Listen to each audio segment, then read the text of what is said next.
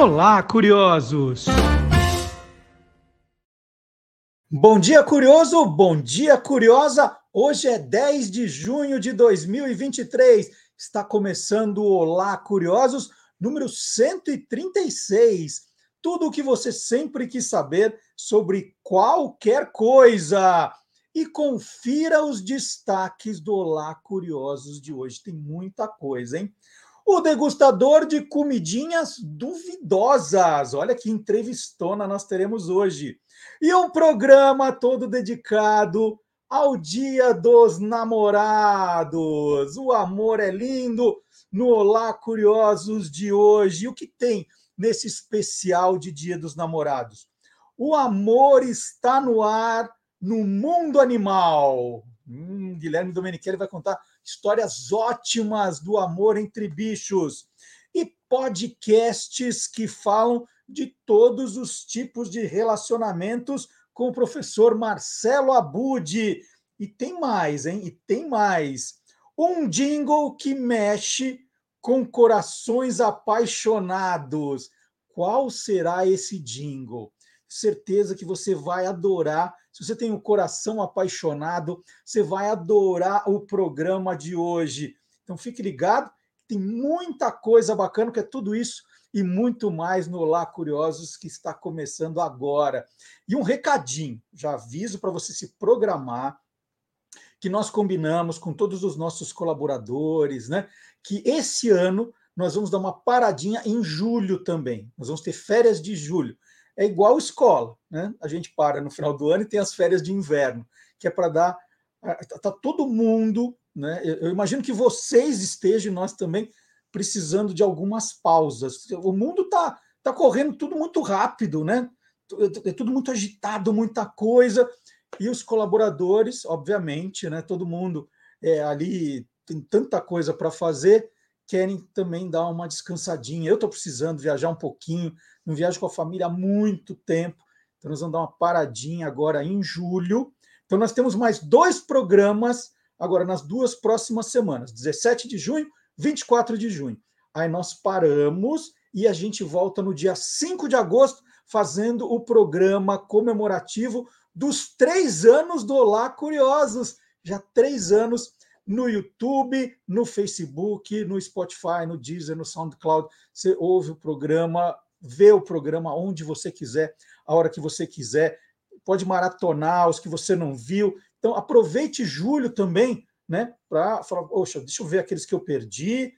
E aí a gente volta com mais gás. Eu não vou dizer que é gás total, mas a gente volta com muito mais gás em agosto.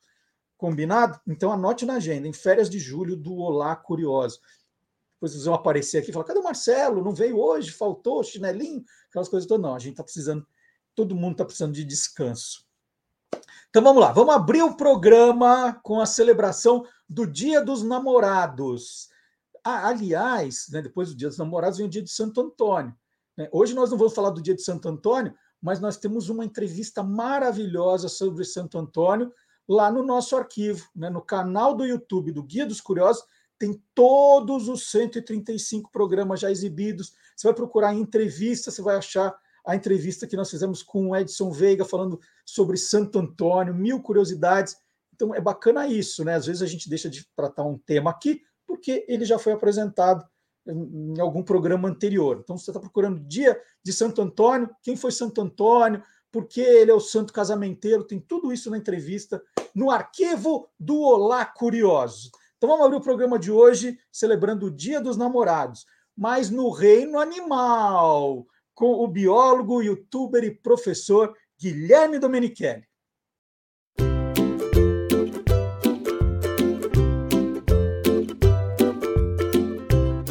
Soltando os bichos, com Guilherme Domenichelli.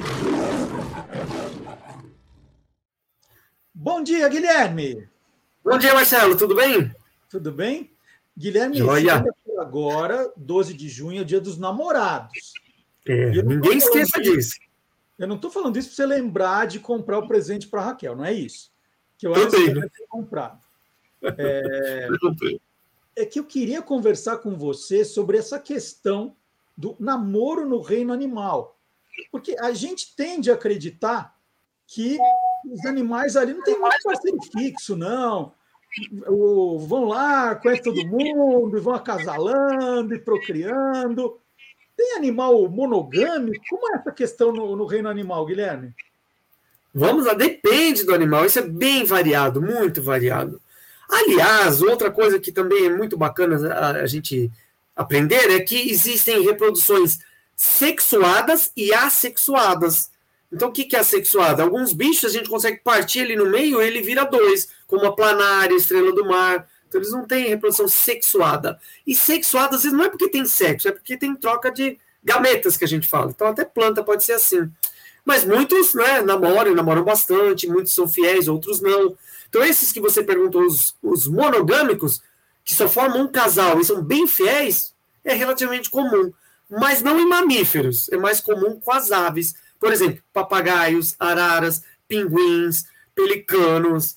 É, várias aves são monogâmicas, formam um casalzinho ficam juntos a vida toda. Entre mamíferos, isso não é comum. Entre primatas, vamos puxar para nós assim.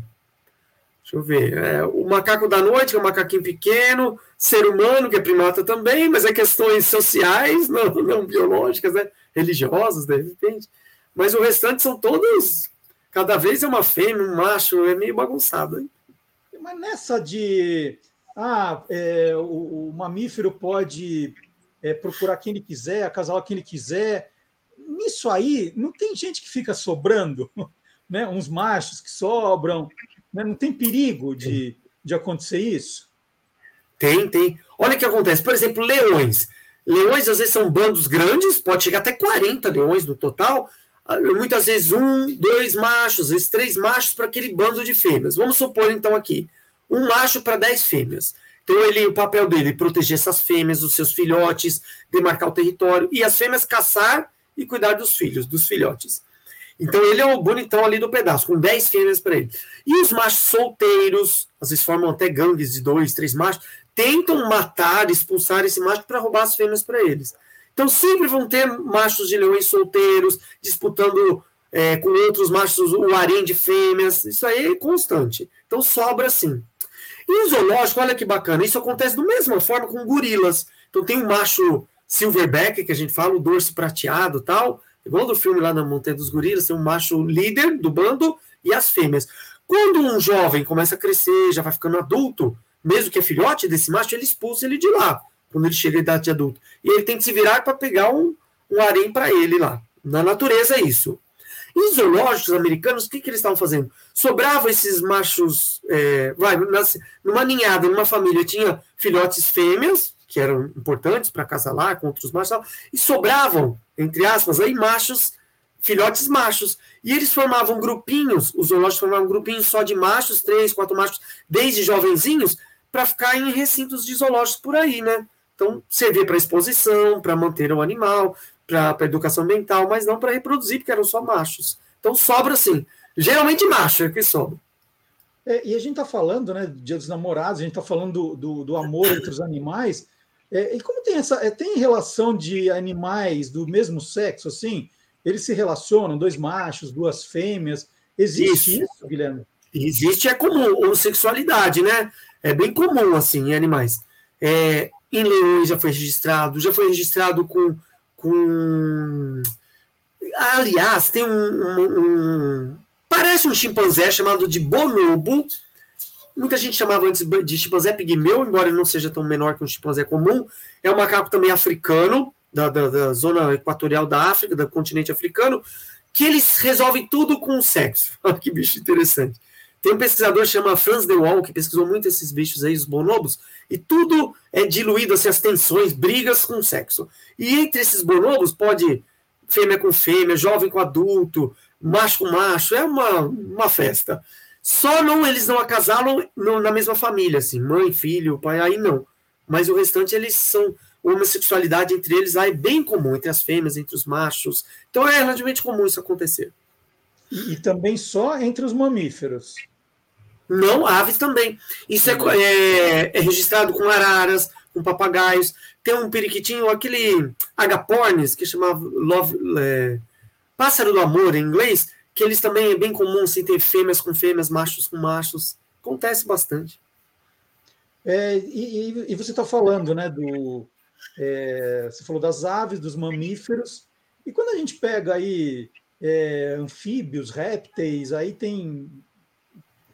Eles parecem mais frios que os outros, né? Deve ser um amor é. mais frio, assim. Como é que é? Eles são mais frios na temperatura do corpo, né? Isso é. Mas o namoro é bem bacana. Aliás, ó, por exemplo, entre os anfíbios, rãs, sapos, pererecas, existe o quê? O canto, né, o coachar dos machos. Já que vive à noite, não daria para um ver o outro, olha que bonitão, esse é mais colorido, esse é mais forte. É cantando na escuridão. Então, por isso que o macho vai coachar bastante, fazer barulho, a fêmea ouve e fala, ah, eles ouvem super bem, né? Esse aqui é mais bonito, eu gostei daquele, um canto melhor, e vai lá perto, vão se conhecer, e aí tem um abraço nupcial, que a gente chama. Então a fêmea fica ali, o macho abraça ela por cima, e aí ela deposita os ovos, eles não têm é, sexo entre eles. Ela deposita os ovos numa lagoa, numa poça d'água, e o macho joga o esperma lá, os espermatozoides para fertilizar. É uma fecundação externa, não é interna. Entre os anfíbios tem bastante isso. Em serpentes também, bastante disputa de machos por fêmeas. Eles são gelados só no corpo, na hora do, do namoro é bem quentinho. Agora, a última pergunta para a gente terminar o assunto aqui sobre o dia, eh, dia dos namorados no reino animal. É, como é, Guilherme, que o como é que o porco espinho transa com a porca espinha? Né? Que é, é um negócio que pô, é perigoso, não é? É, perigoso alguém se espetar nos abraços lá no rally rola, né? Mas é o seguinte: os espinhos desses bichos, é, na verdade, são pelos, pelos modificados, bem duros. Eu tenho aqui, posso pegar? Dá tempo de eu sair claro. correndo aqui? Aguenta aí, aguenta aí. Gente, o cara tem um porco espinho na casa dele, é inacreditável. Você tem até porco espinho. Essa casa do, do Guilherme é o zoológico, né? Não, não. O porco espinho mesmo eu não tenho, eu tenho os espinhos. Ah, ah tá. Porque, ó, o é, tamanho do espinho. Tá. Só o espinho, esse aqui de, de porco espinho africano, que são um dos maiores porcos espinhos, assim. No Brasil tem, olha o tamanho, que é desde a ponta aqui, ó, e bem pontiagudo, bem pertinho da câmera aqui, ó. Uhum. Bem pontiagudo. O que, que é? Isso aqui, então, são pelos modificados, bem durinhos, de queratina, que a gente fala igual da, o componente da unha, das nossas unhas. Então, bem duro. Quando o bicho fica assustado, chega um predador, ele arrepia, deixa todos esses pelos bem, esses espinhos arrepiados, fica uma bola de espinho, e aí um leão, no caso desse africano, não vai chegar perto. No Brasil tem o ouriço cacheiro, que é espinhos menores, mas funciona da mesma forma. Primeiro, vai namorar lá com a fêmea, ele não vai deixar todo eriçado esses pelos aqui, vai ficar bem grudadinho no corpo, bem coladinho, para poder abraçar, namorar sem problemas, né? Senão vai espetar o parceiro lá, vai ser complicado. E tem outra coisa, rapidinho. Eles, se, eles, pessoal... se eles estiverem transando e aparecer um bicho lá, e ele assustado de repente mata. Um é, né? morre. morre de amor, né? coisa linda. Mas fala. É, outra, outra coisa que muita gente pergunta: eles jogam esses espinhos como se fossem dardos? Não. Ele não consegue jogar. O pessoal acha que ela chega perto do porto né, não é uma zarabatana, então não vai é, jogar esse espinho aqui, ele só vai ficar é, arrepiado, com os espinhos bem, bem para cima. Só isso. E outra coisa, não tem veneno também. Uma vez me perguntaram, é verdade que entra na corrente sanguínea do ouriço e vai parar no coração? Falei, não, não tem nada disso. É isso. Bom, falamos um pouquinho então do amor. O amor está no ar. No caso das aves, Loves in the Air, né? As é. aves do amor está no ar. A gente contou algumas curiosidades aqui do Dia dos Namorados no Reino, Reino Animal com o Guilherme Domenichelli, que volta na semana que vem. E, gente, o Guilherme está bem próximo do um milhão de seguidores no YouTube, hein? Tá, ó, tá muito perto, muito perto. Verdade. Mesmo. Então vamos lá, todo mundo fazendo campanha pelo Guilherme, que a gente quer fazer uma festa aqui quanto antes para comemorar esse um milhão de seguidores do canal Animal TV, que o Guilherme Domenichelli é, é dono, é criador, é presidente. presidente. CEO é. do Animal TV. É, hoje é CEO, é CEO. Mas assim que eu pegar a placa, a gente faz, a gente faz o programa, pega a placa de ouro, né? De prata tem, é. faz tempo, é de ouro para mostrar para a turma. Tá? Muito legal. E não esquece de comprar o presente então, do Dia dos Namorados, tá bom? Beleza. Um abraço, até semana que vem. Até, tchau, tchau, até a próxima.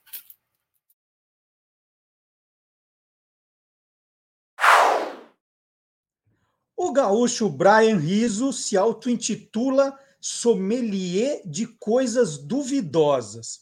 Desde abril de 2022, ele analisa a aparência e o sabor dos mais inusitados produtos, em grande parte produtos industrializados de diferentes nacionalidades e outros que ele mesmo prepara. As críticas são feitas com a maior sinceridade. Os primeiros produtos testados para o Brian né, nessa fase das redes sociais foram o miojo sabor chocolate e o miojo sabor beijinho. Puxa, esses eu não provei. Brian é criador de conteúdo desde 2008. O podcast Eu Tava Lá tem cinco anos. Todas as segundas-feiras ele liga para uma pessoa, conhecida ou desconhecida, para bater papo. E o podcast se transformou também no livro Eu Não Tava Lá. Então tem muito assunto para eu conversar com o Brian agora. Brian, bom dia, tudo bom? E aí, bom dia. Pô, primeiramente, muito obrigado pelo convite e por essa apresentação que nem eu saberia fazer. Tu oh, falou coisas aí que, que estão perfeitamente adaptadas à minha pessoa e que eu às vezes não lembro. Por exemplo, o fato de eu ter começado nos miojos de, de chocolate de beijinho é um negócio que de vez em quando eu paro para pensar assim. E foi, claro, foi aí que começou, porque eu antes eu provava outras coisinhas e postava assim nos stories, mas ali foi o ponto que eu falei: não, isso aqui tem que ficar registrado para sempre, porque depois os stories desaparecem, né? Em, em 24 horas eles somem. E, e, os reels e os videozinhos curtos eles ficam para sempre. Então eu resolvi começar a fazer e aí nunca mais parei. O Brian, na, na, na vida real, você é aquele cara que prova de tudo, sempre foi, ou é o uhum. cara meio enjoado, que tira a cebola da pizza de calabresa, deixa no cano? Como é que Não, é? Eu, eu nunca tirei nada de nada, eu sempre comi tudo, e eu sempre comi o que os meus amigos tiravam. Eu tenho amigos assim, que tem, eles costumam chamar de paladar infantil, né? Só que eu, mesmo quando eu era um, um, um, infantil, quando eu era uma criança, eu, eu comia tudo. E aí eu lembro que meus amigos tiravam a cebola, tiravam o pimentão, e eu falava, não, dá pra cá que eu como. E eu sempre comi de tudo, assim, sempre gostei de comer de tudo e sempre tive curiosidade de provar as coisas diferentes. Muitas vezes a gente visitava algum lugar assim, e aí eu pensava, pô, nunca comi. Eu lembro quando fui para Bahia, eu ouvia falar muito do sarapatel, que é um negócio de, de miúdos, assim, né, do, do, interior de algum animal. E eu falei, pô, eu, eu, quero provar esse negócio, porque todo mundo falava que, que era nojento, que era não sei o quê. E geralmente, quando as pessoas levam para esse lado, eu falo, não, alguma coisa está errada, porque é da cultura da galera comer. Então, pode ser que não agrade ao nosso paladar, mas eu quero entender por que, que, que eles comem. E aí eu, eu sempre gostei de provar, assim, mesmo antes dos vídeos. Aqui em casa tem essa, né, de que eu também, quando estou viajando, vou atrás. Estava em Campina Grande em janeiro, falei, eu preciso comer bode, carne de bode. Olha aí, bode. Aí minha mulher, meu filho falou: não, pai, por favor, não. Eu falei, não, vocês comem outra coisa, eu vou comer carne de bode. Né? Aí depois todo mundo experimenta. Falei, tá vendo? Não, não tem perigo nenhum. Né? É, em viagens legal. isso é muito normal. Você faz isso em viagens também, corriqueiramente. Uhum. É, vai atrás de, de coisas esquisitas, se programa antes para procurar essas coisas, Brian? Eu não sou uma pessoa que viaja tanto, mas quando eu estou viajando, eu gosto de procurar. Eu lembro quando eu fui para Oktoberfest em Blumenau, foi em 2014, e eu achei curiosíssimo o fato de eles comerem muito marreco. Eles têm uhum. hambúrguer de marreco e coisas de marreco, vai muito além do, do arroz de pato que a gente come aqui em São Paulo de vez em quando, coisas assim. Eles têm realmente um, uma vasta variedade de marrecos preparados. E eu lembro que eu passei uma semana comendo marreco. Eu falei, não, eu quero comer todas as variedades de marreco aqui para entender. E aí depois eu voltei para São Paulo com essa lembrança, assim, apesar de agora não sei que gosto que tinha, mas acho que lembra muito o pato, assim, talvez fosse um pouco mais forte. E, e quando eu, eu tô viajando assim, eu lembro de dar uma olhadinha no que, que as pessoas comem local, assim, porque eu acho legal.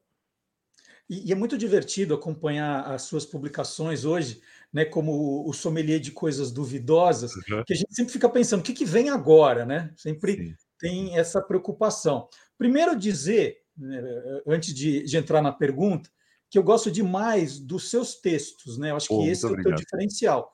Que hoje tem um montão de gente que ah, virou degustador de, de coisas, vai viajar, né? E fica fazendo aquelas dancinhas, levantando o dedo, mas tem um texto, não tem humor, não tem nada, né? É uma coisa que é o que você traz de diferente. Você tem um humor, assim, um minuto, é, é divertidíssimo. é, as caretas, o texto, a tua narração, é muito bacana. Que legal. E, e aí, aí vem a pergunta: é, isso também agora faz você ir atrás de coisas inusitadas o tempo todo. Como é hum. é que é essa caça a, a, a, né, as, as fantas diferentes importadas, aos. É... Aí tem lá os salgadinhos, as batatinhas. Sim.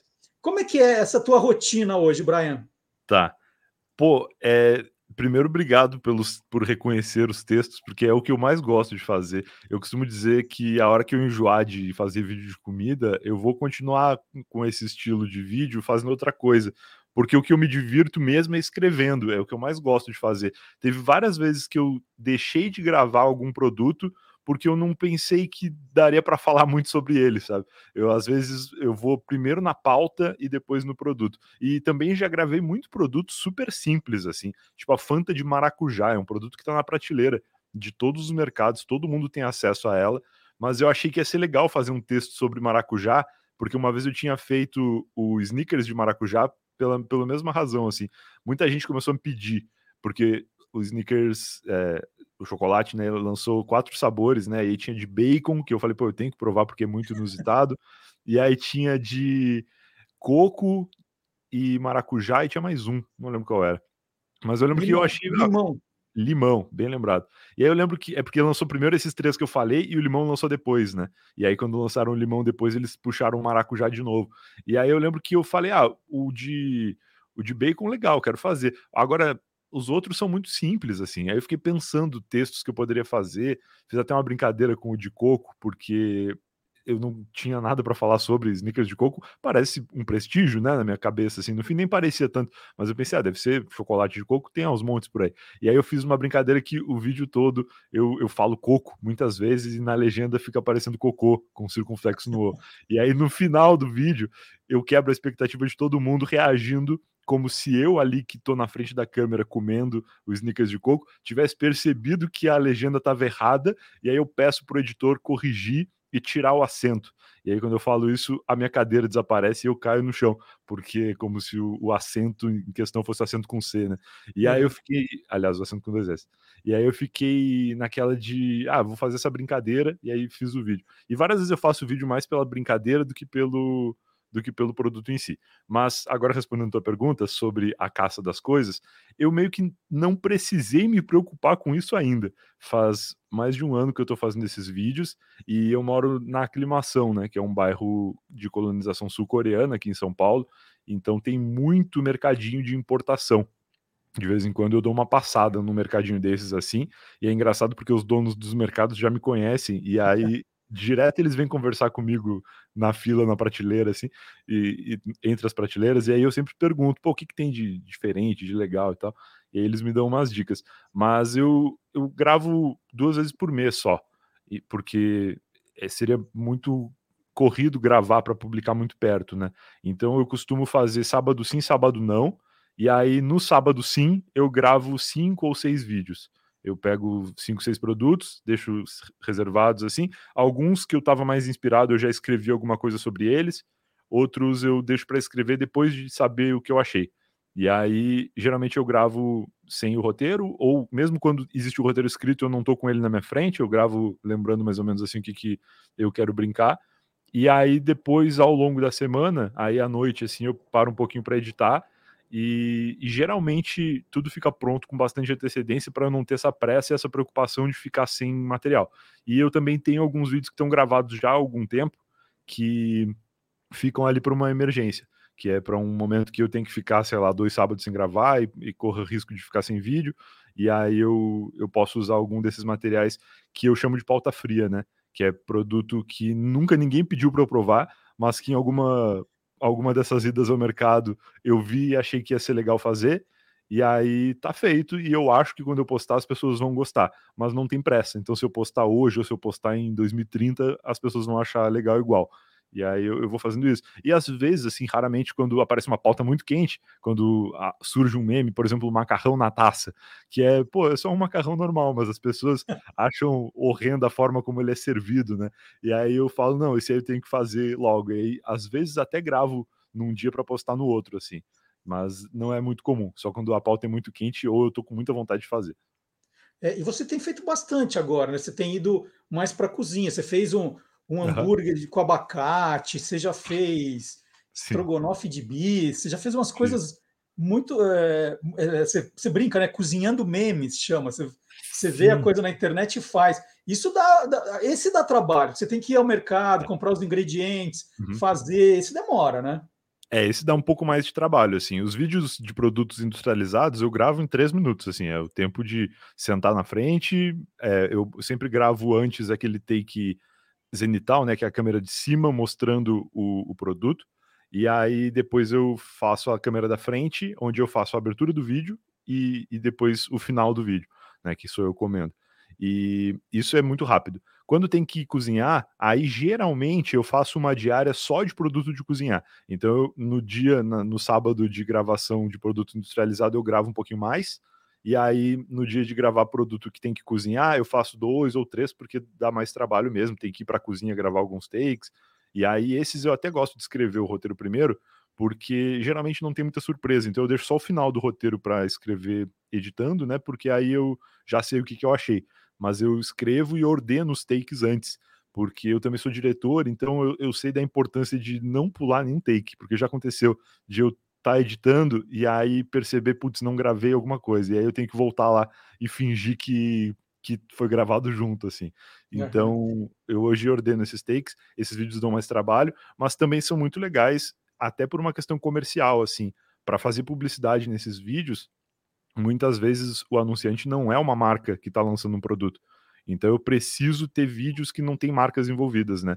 E aí fazer uma receita é uma forma de eu poder anunciar, por exemplo, uma marca de roupa, porque a marca de roupa não vai querer anunciar no vídeo que eu estou comendo miojo. E aí tem essas, essas preocupações. Então eu gosto de ter esses formatos limpos de, de outros, outros anunciantes, outros possíveis anunciantes, né? É, você recebe é, amigos vão viajar e te, já te trazem coisas, fãs já te mandam. Você já tem esse, esse retorno, Brian? Tem. De fã eu não aceito. Eu aceito só de, de, pessoas conhecidas, porque eu não consigo gravar tudo que as pessoas gostariam de me mandar. Todo dia tem alguém dizendo, pô, quero te mandar tal coisa daqui. E no começo eu até aceitei, só que eu, eu comecei a decepcionar muitas pessoas, porque eu não dou conta de gravar tudo que as pessoas querem mandar, e acho que não daria conta nem de receber e armazenar, assim, eu moro num prédio, né, e a portaria recebe as coisas para mim quando eu não tô em casa, e se eu aceitasse tudo que querem me mandar, eu não ia dar conta, assim, então eu recebo só de amigos e, e de pessoas que, que eu sei que não vão se chatear se eu não gravar, sabe? Porque já aconteceu de me mandarem e eu falo, pô, é uma coisa muito legal, quero gravar, e aí depois a pessoa fica mandando mensagem, ei, vai gravar quando? Quando que vai pro ar e tal? E teve coisa que eu até já gravei, só que eu não sei quando que vai pro ar. Então pode ser que, que vá daqui um ano, não sei, mas uma hora vai, assim. E aí eu, eu evito aceitar de pessoas que eu não tenho muita proximidade. Mas amigos, nossa, eu recebo muito. Eu tenho tanto amigos que moram fora do Brasil e que quando vêm para cá me trazem sacola de coisas, eu tenho um amigo, o Vini, que veio do Canadá, ele estava morando lá e aí veio para o Brasil de vez agora. E ele trouxe uma sacola com coisas que só tem no Canadá. Então tem, por exemplo, a Lays de ketchup. A Lays de ketchup é um sabor exclusivo canadense, tem até um, um selinho assim. E a Fanta de banana é de lá também. Essa eu acho que não é exclusiva, mas aqui no Brasil eu nunca vi e lá tem. E, e, a Fanta virou meio que uma obsessão, assim. Eu falei, não, eu quero provar todos os sabores de Fanta, porque eu comecei a descobrir muitas. E aí eu tenho um amigo que mora no Japão, que ele não vem, mas quando alguém da família dele tá vindo, ele pede para trazer. E aí ele me conseguiu a Fanta de pera, que é uma Fanta Premium, que vem numa garrafinha diferente, com rótulo super trabalhado, assim, dourado e tal. E aí eu falei, não, além dos sabores diferentes de Fanta, com frutas diferentes, tem também categorias de Fanta. Agora eu preciso realmente desbravar mais esse universo, assim, porque é uma coisa muito nova para mim. É, você falando aí, eu, eu, lembro de um monte de, de histórias, né, Brian, que eu comecei a fazer quando eu fazia esse programa na Rádio Bandeirantes, que era Você é Curioso, uhum. a gente começou meio sem querer eu e a Silvânia Alves, a brincar com essa coisa de degustação curiosa. E a gente recebia muita coisa, como você está contando. Aí a gente, os ouvintes que viajavam de férias, voltavam. A gente recebeu a Pepsi sabor pepino uma vez. Sensacional, é. me falam muito dela, nunca encontrei. E, e, é muito louco, porque as pessoas adoravam esse quadro, e era no rádio, porque é, você está mostrando você ali, abrindo o pacote, provando, fazendo Sim. careta, né? Sim. A gente fazia tudo de verdade, né? A gente recebia o produto, ou comprava nessas lojinhas e provava. Só que as pessoas não estavam nos vendo, né? E essa era a magia do rádio, de, de brincar justamente Sim. com isso. Não, o rádio é maravilhoso. E podia e até ser mentira, né? Podia vocês não terem nenhum produto e as pessoas iam se divertir igual, porque o rádio é isso, é, é maravilhoso. Uma vez, inclusive, eu, eu fui numa dessas lojas da Liberdade, de mercearias coreanas, chinesas, e tinha para vender aquelas patinhas de frango, sabe aquela, Sim. né? Que, que, ultimamente isso aqui virou também um produto caríssimo no Brasil, é. mas aquelas aquelas patinhas de frango meio com uma gelatina que eu não sei o que é. Aí eu falei, nossa, isso deve ser a coisa mais inusitada que a gente vai comer. Gente, eu passei tão mal naquela semana, Sério? mas assim, cara, eu achei que eu ia morrer, né? Passei mal mesmo, né? E, então tinha dessas assim que às vezes a gente ousava demais. Agora, eu vou, eu vou te contar uma historinha, mas só para te fazer uma pergunta no final da história. Tá. É, esse quadro de degustação curiosa na, no rádio começou com uma brincadeira. A gente não teve a ideia de fazer um quadro, ele virou depois.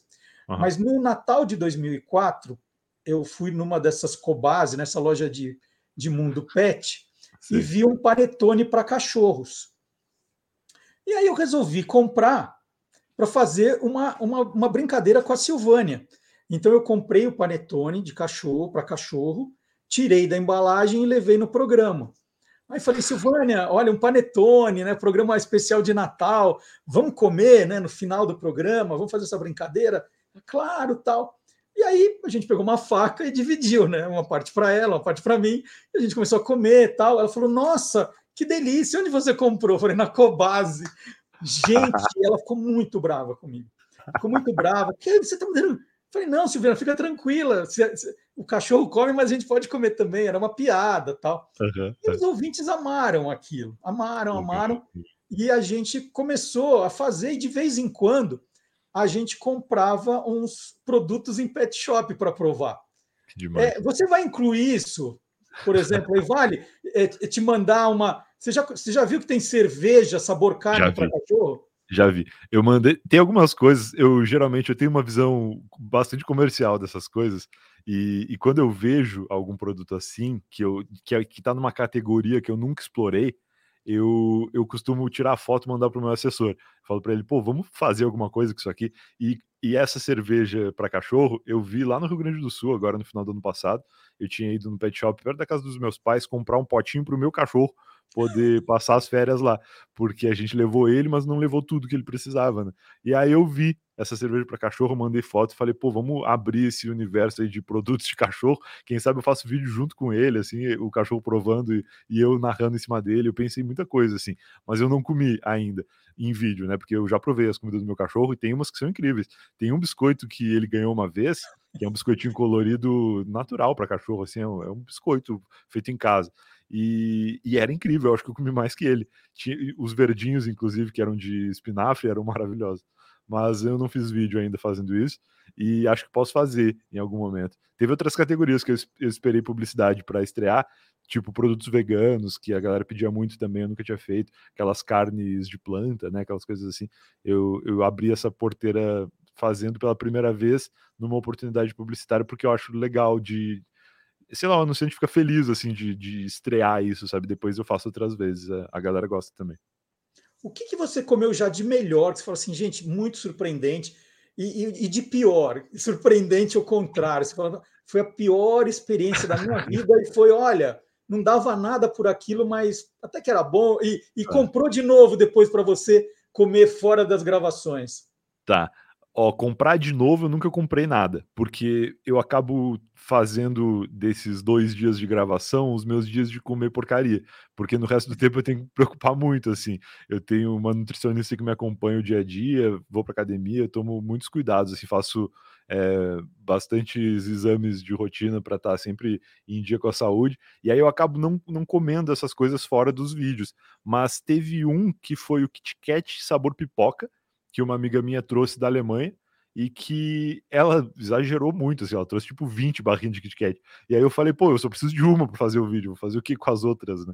E aí eu lembro que eu comi, era super bom, e aí eu, depois de tempos em tempos, eu ia ali na dispensa e pegava outra barrinha de Kit Kat de pipoca, que não comprei de novo, mas conta como, né? Porque eu comi várias vezes depois sem estar tá gravando mais, assim. Foi muito gostoso, mas não chegou a ser uma surpresa. Uma coisa que me surpreendeu bastante positivamente foi o moti, que é aquele, aquela massinha de arroz, né? Oriental, acho que é japonesa. É, eu lembro uhum. que era de Okinawa. Okinawa deve ser no Japão, né? Sim. Eu acho que sim. Então, a massinha é, de, de arroz, assim, que eu já tinha provado o moti, ele envolto, é, aliás, o feijão, né? Que é o. Eu não lembro o nome agora. Mas enfim, tem o, o, o bolinho moti, que é recheado com feijão doce. E aí esse ele é um pouco mais é o azuki, né? O azuki. azuki. bem, bem lembrado, isso mesmo. Então, é o moti em volta do azuki e aí vira um docinho que é recheado com esse feijão, que é gostoso, mas Muito. dá um certo trabalho de gostar. Não é de cara assim, comi gostei. E, e, eu já tinha comido outras vezes antes de fazer vídeos, e aí depois fazendo vídeo eu provei e dei o meu review.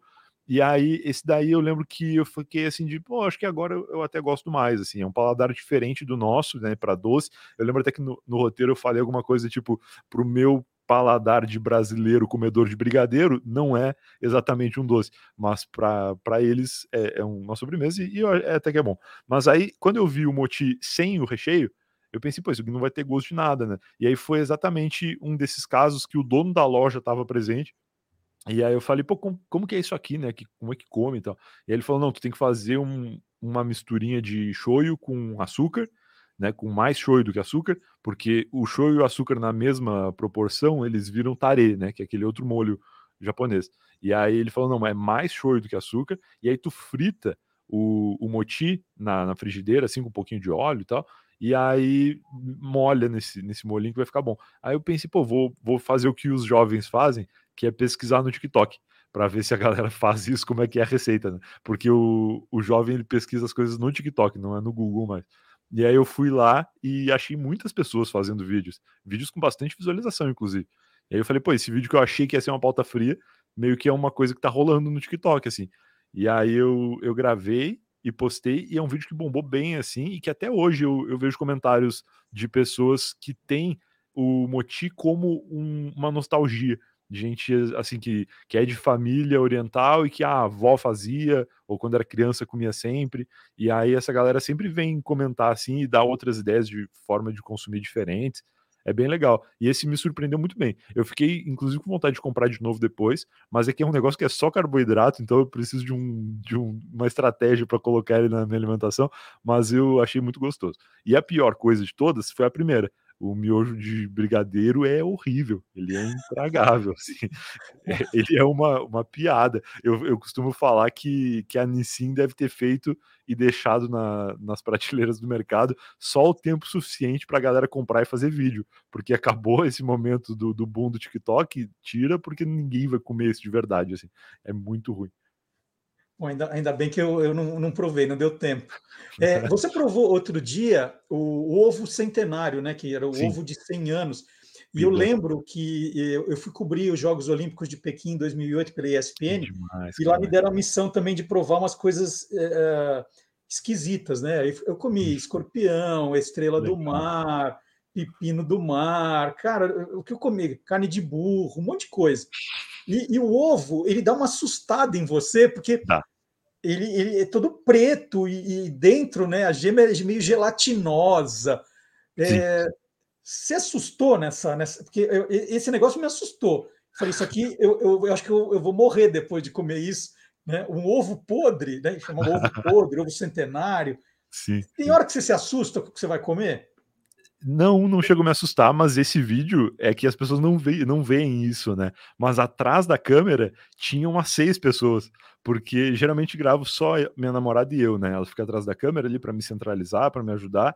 E, e nesse dia eu chamei o pessoal do Gohango, que é um perfil, um canal de YouTube também, um perfil de Instagram bastante famoso por, por fazer vídeos de, de culinária asiática, né? Então eu lembro que eu chamei eles para perguntar onde que comprava, porque era um negócio que eu tinha curiosidade e que muita gente me pedia. Só que eu nunca tinha aberto esse universo de comidas mais exóticas assim. E, e aí eu, eu, pensei, pô, eu quero fazer esse vídeo, eu quero provar, mas eu quero fazer isso com muita segurança, porque se eu compro esse negócio e ele tá podre, eu não vou saber. Eu nunca vi, eu sei, eu, a minha expectativa é, é um ovo fedorento, é um ovo que é preto e é um ovo que todo mundo que eu vi comer na internet vomitou depois. Eu falei, pô, se, se eu comprar esse negócio e ele tiver fora da validade ou sei lá o que, eu não, não vou saber nunca. Aí eu chamei eles, eles me, a Cíntia e o namorado dela me levaram num, num mercado ali na Liberdade, que é um mercado muito tradicional. Eu tô acostumado em mercados de importação, mas nesse mercado eu acho que ninguém falava português, assim. Era um mercado, eu não lembro o nome agora, mas é perto do Santander ali da, da Liberdade.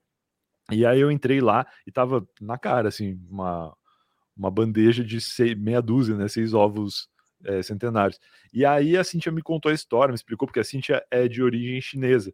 Então ela sabia toda a história do ovo, como que ele se originou, né? Que eles enterravam para tentar prolongar a, a, durabilidade dos produtos, né? Estender a, a validade das coisas. E aí ele fermentava no calor, na, na, terra e tal, e ficava daquele jeito. Então ele não é de fato um ovo podre, ele é um ovo fermentado e ele é um ovo de pato. Ele existe o pidã também com ovo de galinha e tal, mas esse ovo é de pata, né?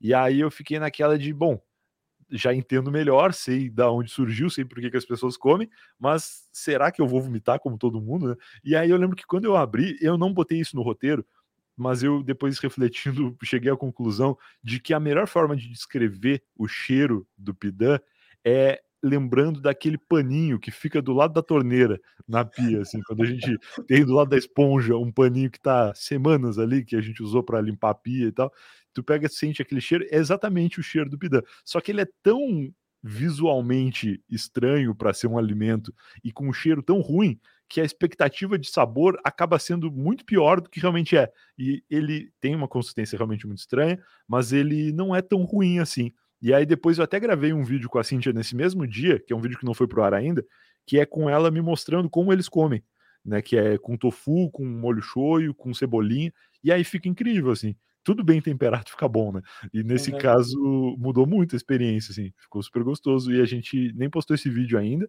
mas, mas é um vídeo que logo deve ir pro ar, assim, que foi bem legal de fazer. O Brian, eu vou voltar daqui a pouco na degustação, você sabe do que eu estou tá. falando, mas eu, eu, só queria comentar um pouquinho do, do, do, podcast, né?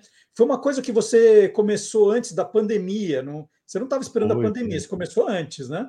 É, comecei antes. O podcast acho que foi uma das primeiras coisas que eu fiz na minha vida, assim. Não ou eu tava lá, que é o projeto que, que eu mantenho, mas quando eu comecei a escrever, a fazer blog lá por 2008, eu uma vez fui convidado, acho que em 2009 ou 2010, para participar de um podcast. E, e eu não sabia o que era um podcast, mas eu aceitei o convite. E aí eu fui pesquisar o que, que era podcast. E aí eu descobri que era, na época, né? O, o conceito podcast ele foi mudando ao longo do, dos anos, assim. Mas na época, podcast era um grupo de pessoas que se reuniam via Skype, geralmente, para gravar somente o áudio dos, dos programas, né? Somente o áudio das suas conversas. E eles geralmente tinham uma pauta assim pré-definida, um tema do episódio que eles iam se preparar e falar sobre, ou nem iam se preparar, mas iam sentar para falar sobre por, por uma hora, uma hora e pouco. E aí eu era convidado e tinha um tema que era Crepúsculo, o, a saga de filmes Crepúsculo. Isso a gente está falando bem da época que o Felipe Neto fazia aqueles vídeos de óculos escuro, falando de restart e de, de Crepúsculo e tal. E aí era meio moda falar mal das coisas. E eles me chamaram para isso mas eu ia ter em algum momento um espaço para falar do meu blog e, e das, das, minhas coisas assim. E aí eu aceitei, participei, vi a trilogia Crepúsculo, foi muito sofrido, mas aí, bom, tô pronto para participar do podcast. Aí participei e achei legal, eles gostaram da minha participação. Eu postei no, no meu blog que eu participei, muita gente foi ouvir, na época eu já tinha uma audiência considerável, assim, para 2009. E aí foi legal, passou um tempo, saiu um dos integrantes do podcast deles e eles me chamaram para fazer parte, como um membro fixo, assim. E aí eu fiquei fazendo, de, sei lá, 2009 até 2011, talvez eu fiquei fazendo. E achei muito legal. E aí um dia o podcast acabou, por força maior, assim, muitas pessoas envolvidas, cada um morava num lugar diferente, não tinha uma, uma estrutura que garantisse que a gente pudesse continuar fazendo, e aí paramos. E eu fiquei com muita saudade de fazer podcast. Comecei a ouvir podcast, que eu até então não ouvia, eu só fazia. e comecei a, a ter vontade de fazer outro. Assim que eu pudesse, eu queria fazer outro. E aí tentei várias vezes com outros amigos tal, mas é sempre muito difícil. Primeiro que gravar remotamente nessa época era difícil, porque a internet era muito ruim. Segundo que juntar agendas de pessoas era muito difícil. E aí fiz vários pequenos testes e em 2013 eu eu estava ainda com esse blog, o mesmo que me levou para o podcast. Na época eu estava conseguindo ganhar um bom dinheiro com ele, assim, com AdSense, com algumas publicidades pontuais que eu fazia, eu ganhava mais do que eu ganhava no, no emprego que eu tinha lá, que era num provedor de internet desde os meus 17 anos. Eu fiquei cinco anos nessa empresa e no tempo livre eu fazia o blog. E aí eu, eu falei, pô, com esse dinheiro que eu ganho aqui, eu, eu posso trabalhar de casa e eu posso trabalhar de qualquer lugar, né? E aí eu pedi para sair da empresa, fiquei alguns meses trabalhando da casa dos meus pais, fazendo conteúdo para esse blog, e aí começou a dar mais certo ainda do que quando eu fazia isso no tempo livre. E em 2014 eu vim morar em São Paulo, por causa do blog. E aí em São Paulo eu comecei a ter uma visão diferente desse mercado. Em 2015 eu estava trabalhando no Não Salvo, que era um, um, blog de humor. Ele chegou a ser o maior blog de humor da América Latina. Eu lembro que tinha essa informação, se saiu alguma revista isso. E aí eu trabalhava no Não Salvo e a gente fez um podcast, que foi o Não Ovo, que era o, uma brincadeira com o nome do Não Salvo, e o logo era um ovinho assim, com fones de ouvido, eu acho. E a gente ficou fazendo podcast sempre, assim. Em 2015, o Não Ovo foi até 2019, eu acho. E, e eu nunca mais parei de fazer podcast. E aí, mais ou menos nessa época, enquanto o Não Ovo existia e outros podcasts que o Não Salvo fazia também, alguns com a minha participação, estavam rolando, eu quis criar um outro podcast que remontava um pouco o cenário que eu tinha lá em 2010, que era de gravar remotamente. Porque o Não Salvo tinha um problema, que hoje em dia não é mais um problema, porque podcast agora virou um pouco um negócio de levar pessoas para serem entrevistadas pessoalmente num estúdio, né? O Não Salvo não tinha esse, essa mentalidade. A gente gravava ainda no formato antigo, que eram sempre os mesmos amigos falando de temas. E eu queria fazer um podcast com convidados, e eu não queria depender da agenda de ninguém, e eu agora podia tirar proveito da conexão de internet, que era muito melhor do que na época, lá quando eu comecei. Então, eu em casa mesmo comecei a fazer o Eu Tava Lá, que é muito inspirado num podcast português chamado Conta-me Tudo, que também tem esse formato de contar histórias.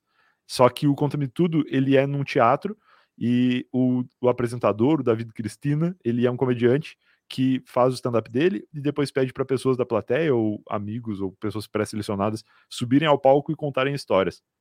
E aí cada uma dessas histórias virava um episódio e era muito legal. Eu amava ficar ouvindo, só que eu me incomodava com a falta de um âncora, porque como uma pessoa subia para contar a história sozinha, ela tinha na cabeça dela muitas coisas resolvidas que eu, como ouvinte, queria saber mais detalhes. Então a pessoa contava alguma coisa e passava batido por muitos detalhes que eu queria ouvir melhor, assim, queria saber mais sobre aquilo. E como não tinha ninguém mediando a conversa, se, se perdia muitas dessas coisas. E aí eu falei, pô, eu vou criar um podcast assim, ouvindo histórias de pessoas e quando tiver alguma dúvida eu vou perguntar, porque o podcast é meu, eu posso fazer isso. E uhum. aí eu criei, eu tava lá muito como um ouvinte, assim, eu queria ouvir as histórias das pessoas primeiro, gravava e publicava, e aí comecei a fazer isso em 2018 e nunca mais parei, assim, eu tava lá tá no ar já há mais de cinco anos, em 2020, aí sim, na pandemia, eu resolvi escrever um livro, porque eu já tinha ouvido muitas histórias e eu queria documentar isso de um jeito diferente, assim, e aí eu fiz, fiz esse livro junto com a, com a Gabi, que foi uma jornalista que eu conheci por causa do livro, inclusive. E falei, pô, Gabi, eu, eu tenho uma ideia, eu tenho, conheço muitas histórias, é, tenho autorização das pessoas para contar essas histórias num livro, mas eu não sei se eu sei escrever um livro. E aí ela me ajudou, assim, e eu descobri que eu realmente não sabia, porque escrevendo a quatro mãos, transformando as histórias que eu tinha ouvido em texto e depois transformando esse texto num, num livro de fato, é, a gente enriqueceu muito esse material e foi muito legal. O livro não existe mais em versão física, ele esgotou, mas está disponível na Amazon de graça, lá no Amazon Unlimited, que não é bem de graça, é, tem que ter uma assinatura lá, mas é baratinho e, e dá para ler muitos livros, então se não gostar do meu, vale a pena, porque tem outros lá que pode ler. Mas é um livro muito legal, é, eu gostei muito de fazer e de vez em quando eu me pego lendo, assim, porque é um jeito diferente de, de contar histórias, mesmo eu já conhecendo, eu ainda me divirto. Brian, só uma dúvida: esse blog que você diz que permeia grande parte da história tinha um tema específico ou era de assuntos gerais? Não tinha. Na época, quando eu comecei, lá em 2008, blogs eram uma, uma forma de fazer curadoria de conteúdo. Né? Então, uhum. eu, eu sempre fiz esse blog me comunicando da maneira como eu gosto, que é com, com bom humor, né? Eu nunca me considerei um comediante ou um humorista, mas eu sempre gostei de me comunicar com bom humor. Então, o blog era coisas que eu via na internet. Na época, ali em 2008, ainda rolava muito corrente de e-mail, né? As pessoas mandavam listas de e-mail, assim, com vídeos eu acho que menos, porque não rodava direito, mas com muitas tirinhas, muitas imagens engraçadas, antes de serem, serem conhecidas como memes, né? Brincadeirinhas assim, piadas e tal. E aí eu, eu pegava muitas dessas coisas que chegavam no e-mail e disponibilizava no blog com um ponto de vista meu, assim, alguma coisa sarcástica ou alguma piadinha sobre. E aí começou a, a, formar uma comunidade, assim, eu lembro que o, o, blog, quando eu vim morar em São Paulo, tinha mais de 100 mil acessos por dia, que era um, um absurdo, assim, acho que hoje em dia eu, eu não devo ter isso, talvez nos vídeos agora tenha, mas é, é muita gente interessada né, no, no, conteúdo e, replicavam no Facebook e tal, e, e, era bem legal. E aí depois os blogs foram meio que morrendo, e eu, e eu costumo dizer que tudo ainda é blog, a diferença é que agora os textos do blog viraram roteiros dos vídeos, né? Ou pautas para os podcasts, mas tudo continua sendo escrito. É que antes a gente só escrevia e estava pronto. Agora tem que gravar depois. Bom, vamos, vamos trabalhar um pouco, Brian. É, você deve ter recebido hoje Sim. na sua casa dois envelopes meus, não recebeu? Exato, recebi, eu tô com eles aqui, deixa eu ver se eu consigo mostrar. E eu não, não só não abri os envelopes, como eu só tirei eles da sacola, que eles eram na sacola laranja, agora. Então eu já vi aqui que tem meu nome escrito neles e que tem um, um B e um A. Que Vamos começar ser... pelo A, então. Vamos começar Vou, pelo A. Pelo começo, ok.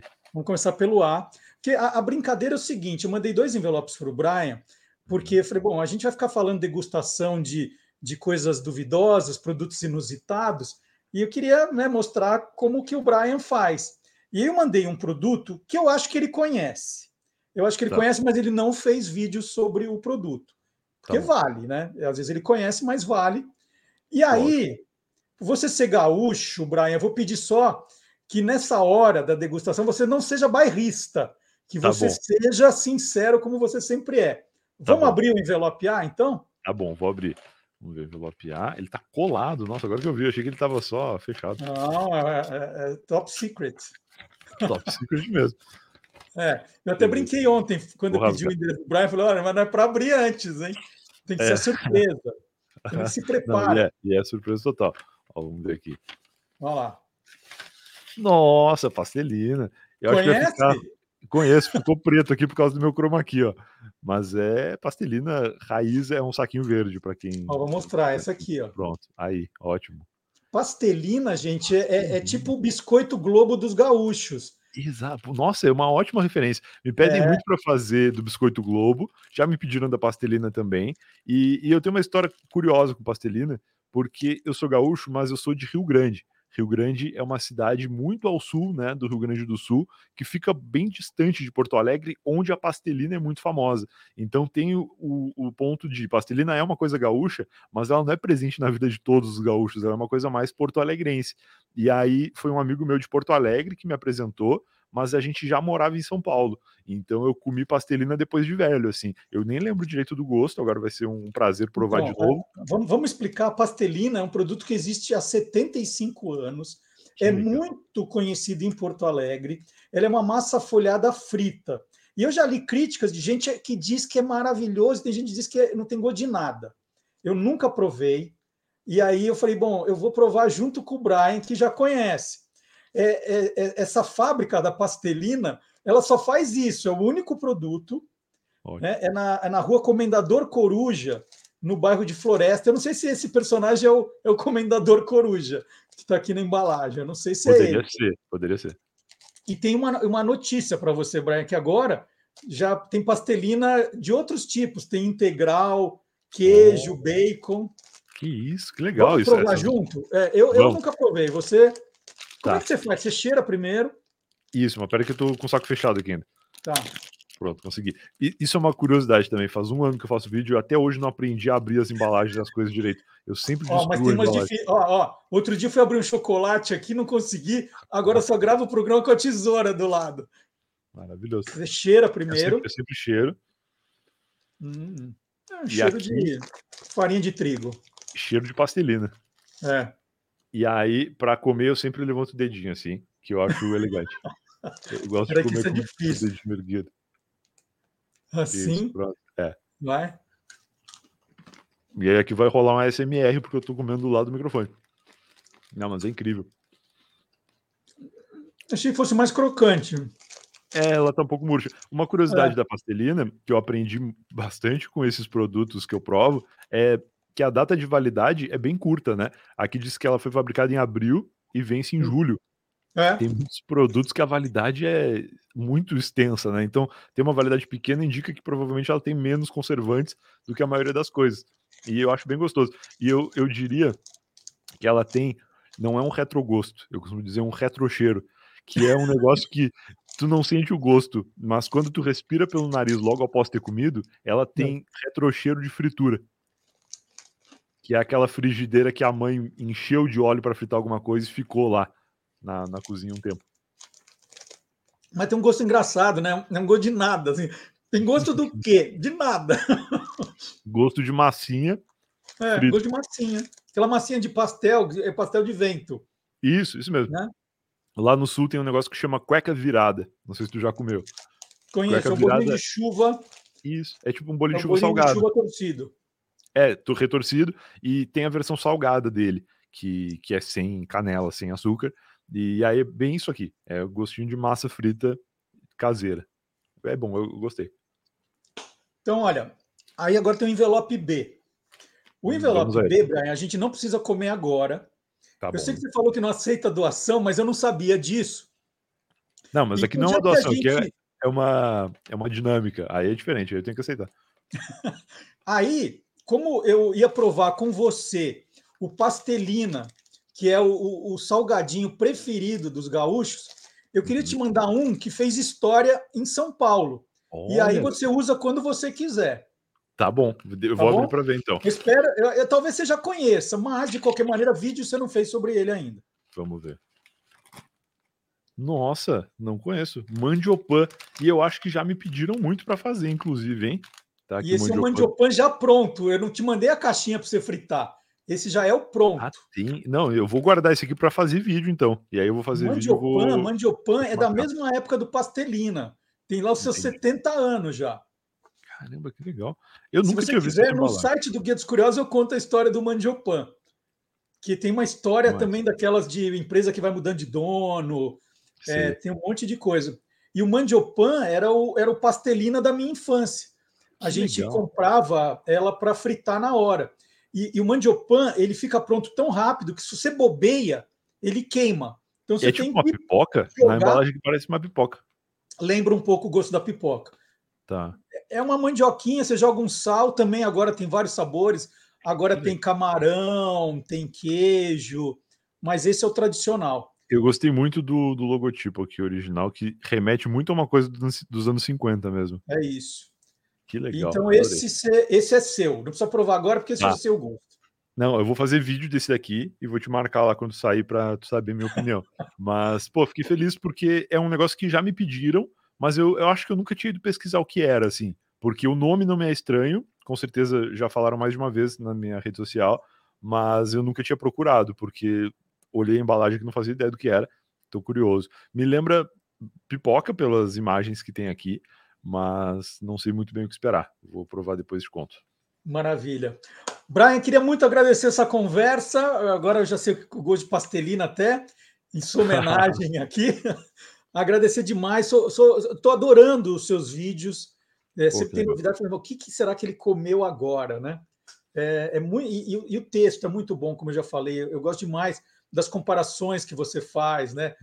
É, Fala assim, nossa, ele deve ter ficado pensando um monte de coisa e vai anotando no caderno para depois Sim. usar o, os, os tem piada Tem piada que eu já pensei, tem piada que eu já pensei e eu não sei em que vídeo eu vou usar. Aí eu penso, não, eu vou deixar essa piada guardada aqui, em algum momento eu vou, vou botar ela no vídeo. E aí, às vezes, as pessoas se surpreendem, de falar, tipo, nossa, como que ele pensou nisso? Às vezes eu já tinha pensado antes, eu só encaixei nisso. E aí é, é assim que eu me divirto.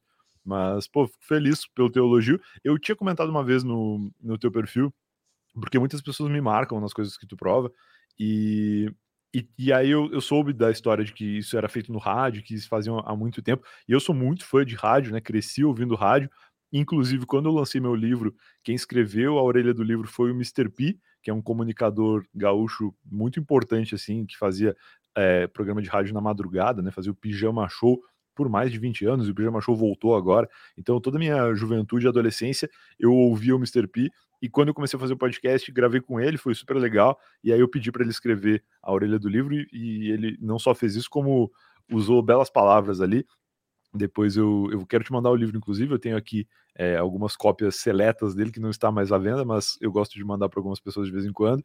Vou querer te mandar e já deixo aqui feito no ar o convite para tu participar do Eu Tava Lá também, porque eu sei que tu tem muita história legal para contar e vai ser um prazer te receber por lá também. E eu gosto de convidar no ar que é para não dar para recusar, que aí a pessoa já, já tá aceito. já tá aceito, sensacional. Então, gente, é, é só seguir o Brian Riso, tá aqui o nome dele já está estampado aqui. O Brian é B-R-A-I-A-N-R-I-Z-Z-O. Brian Riso nas redes sociais. Sempre tem. São três vídeos por semana, é isso que você está colocando? Três vídeos por semana. Segunda, quarta e sexta-feira, sempre por volta das nove da manhã. Eu nunca publico no mesmo minuto, porque eu gosto de ver as pessoas perguntando por que, que nunca é 9h30. Então eu posto ali entre 9h31 e 9h39 em, a qualquer momento. Mas eu tô sempre postando de segunda, quarta e sexta. E, e é isso, assim, pô, obrigado pelo convite de novo. Muito legal participar aqui. Valeu, Brian. Então depois a gente combina, vou participar com o maior prazer. Vamos, eu estava lá mais. com você. Um grande abraço, bom final de semana. Valeu, obrigadão. Bom final de semana para todo mundo.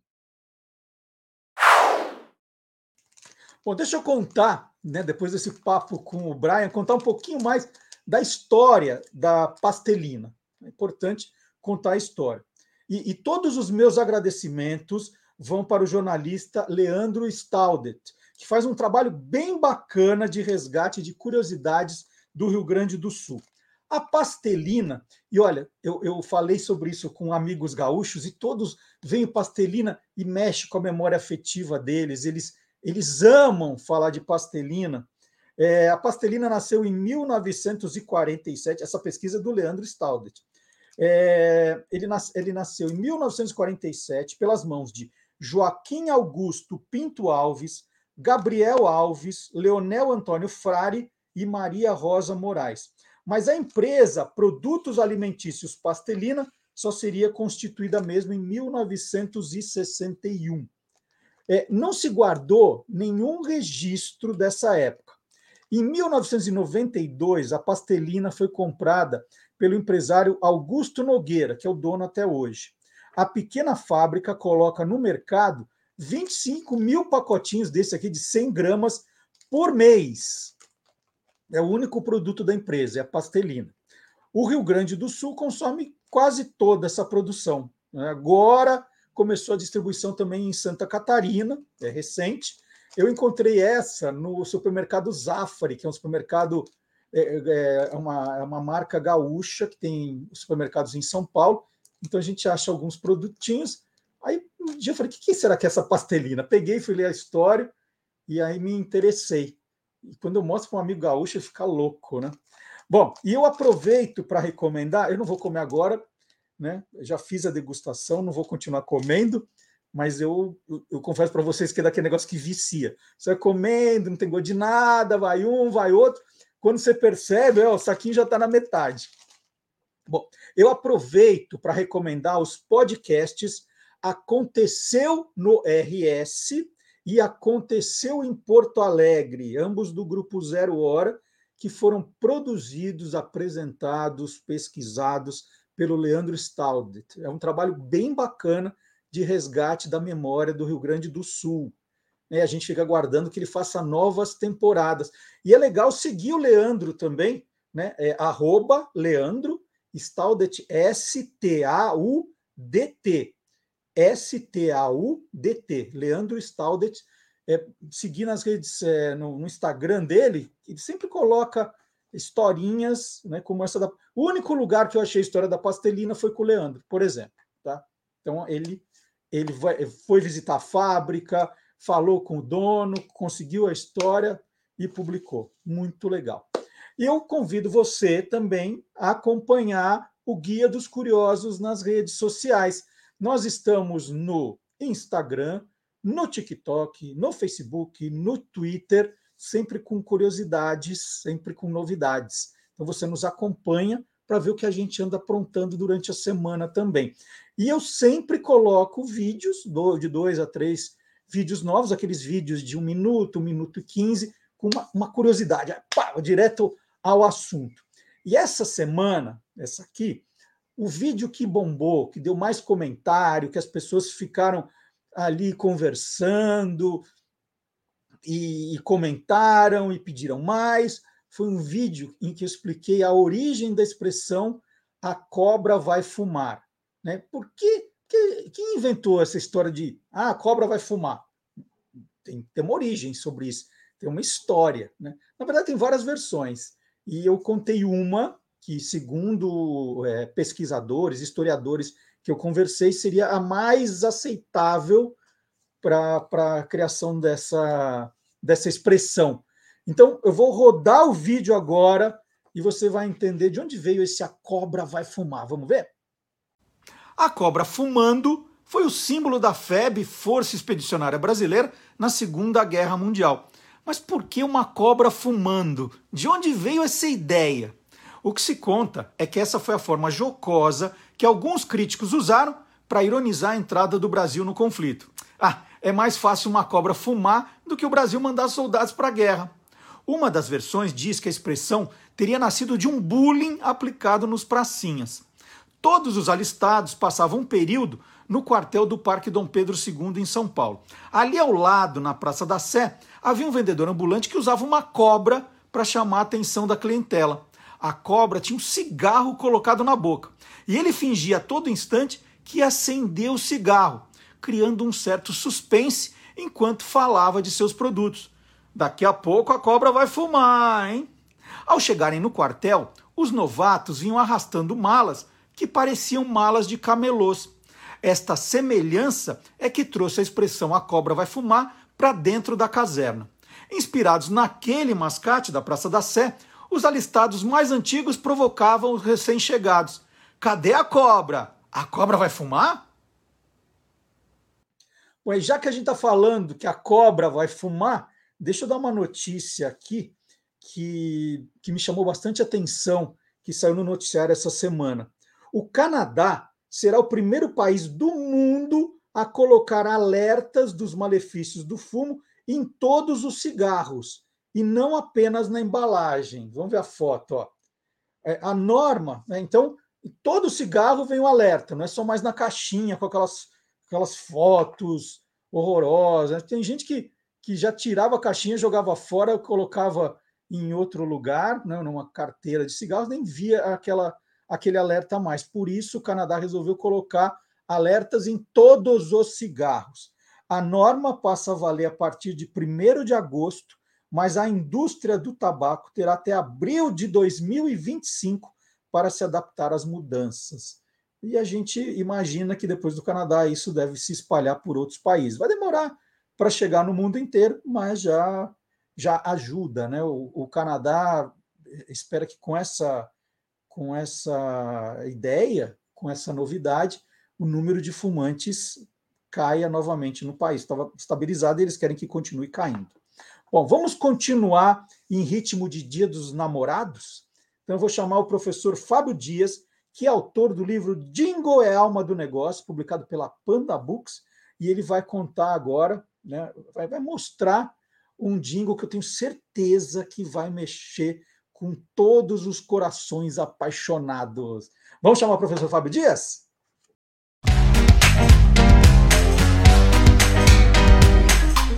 Clube do Jingle. Bom dia, Fábio. Bom dia, Marcelo. Tudo bem? Tudo bom? Tudo certo. Fábio, num programa que todo mundo aqui, né, todos os colaboradores resolveram falar de Dia dos Namorados, você não poderia ficar de fora. Afinal de contas, Dia dos Namorados deve ser uma das datas mais importantes do comércio. Né? E logo tem muita publicidade nisso, não é? Certamente que sim. O amor está no ar hoje no programa, né? Totalmente. É, e, é, não é tanto quanto Natal, Dia das Mães, mas é uma data muito importante para o comércio e diversos anunciantes investem pesado, né? Em, em, em publicidade e em jingles também. Nessa época, pelo menos, investiam, né? Vamos lá, você tem um, um comercial bacana, um, um, jingle que vai deixar todo mundo, né, os, os, apaixonados, os eternos apaixonados, os novos apaixonados, aí com aquela sensação de ai, que lindo. O que, que você reservou? Você gosta do Barry Manilow? Adoro! Ah, então você tem. conhece uma... a minha história com o Barry, Mar... o Barry Manilow? Não conheço, não. É, no, no Você é Curioso, um belo dia, a gente, a gente é, começou a fazer aquele quadro Transilvânia. Eu lembro. E aí, uma das primeiras músicas foi o Copacabana. Maravilhoso. Né? E aí a Silvânia foi traduzindo Copacabana. E a gente descobriu. Her name is Lola, então, música, né? A gente ouvia a música um milhão de vezes, mas tinha um monte de. Quando ela começou a traduzir, a gente viu que era a história de um assassinato e que ninguém sabe quem atirou. É.